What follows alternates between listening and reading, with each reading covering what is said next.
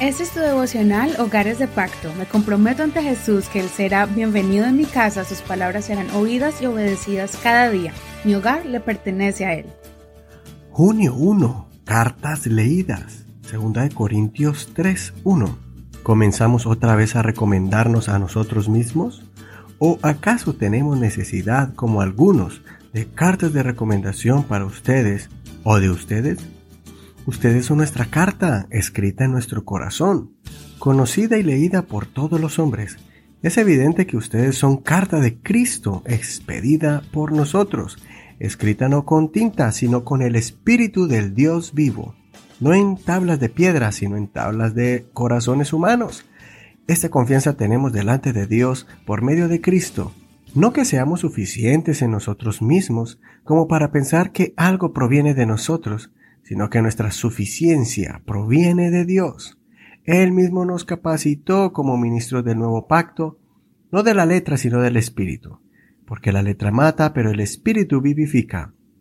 Y si el ministerio de muerte grabado con letras sobre piedras vino con gloria, tanto que los hijos de Israel no podían fijar la vista en el rostro de Moisés a causa de la gloria de su rostro, la cual se había de desvanecer, ¿cómo no será con mayor gloria el ministerio del Espíritu? Porque si el ministerio de condenación era con gloria, cuánto más abunda en gloria el ministerio de justificación. Pues lo que había sido glorioso no es glorioso en comparación con esta excelente gloria. Porque si lo que se desvanecía era por medio de gloria, cuánto más excede en gloria lo que permanece. Así que teniendo tal esperanza, Actuamos con mucha confianza, no como Moisés, quien ponía un velo sobre su cara para que los hijos de Israel no se fijaran en el fin de lo que se estaba desvaneciendo. Sin embargo, sus mentes fueron endurecidas, pues hasta el día de hoy, cuando leen el antiguo pacto, el mismo velo sigue puesto, porque solo en Cristo es quitado. Aún hasta el día de hoy, cada vez que leen a Moisés, el velo está puesto sobre el corazón de ellos.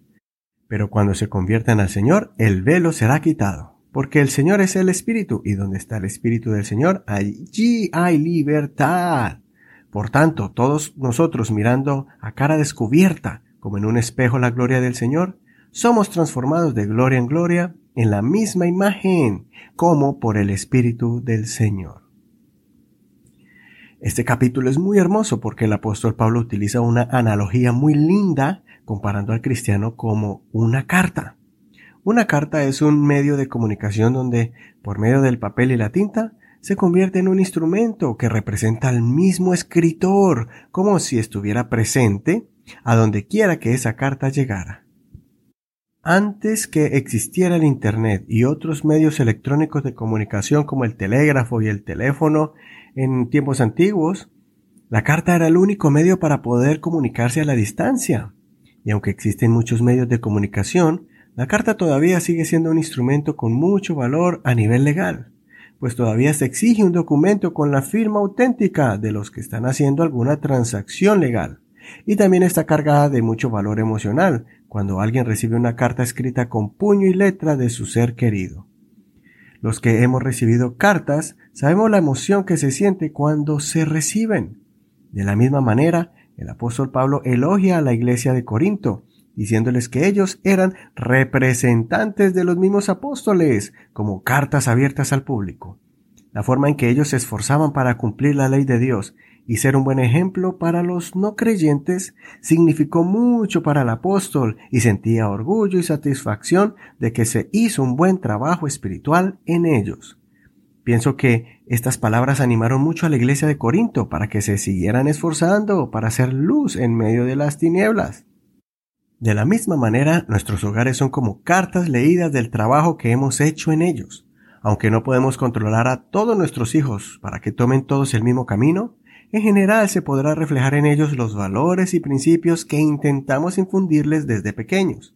Reconociendo que ninguna familia es perfecta y que hay momentos duros y difíciles, en general podemos ver en los rostros y en las acciones de nuestros esposos y esposas, hijos e hijas, el ambiente que creamos en el hogar. Si es un ambiente conflictivo, eso mismo se va a reflejar en las actitudes de los miembros de nuestro hogar. Si el ambiente es un ambiente de respeto y perdón, lo mismo se va a ver en el rostro de ellos. Así como la iglesia es la carta que refleja a Jesucristo, y nosotros reflejamos el trabajo de nuestros pastores y la visión de nuestra iglesia, debemos estar conscientes que nuestro hogar es carta abierta de nuestro caminar con Dios. Consideremos, si alguien pudiera leer lo que está escrito en tu corazón, ¿qué leería? ¿Somos cartas leídas de la obra poderosa de Jesús en nuestras vidas? ¿Nuestro hogar refleja el verdadero estado espiritual de nuestras vidas? ¿Cuál es ese estado? ¿Una religión muerta o una comunión íntima con Dios? Soy tu amigo Eduardo Rodríguez. Que el Señor Jesús escuche tu oración y que tu hogar sea una digna carta que represente a Jesucristo.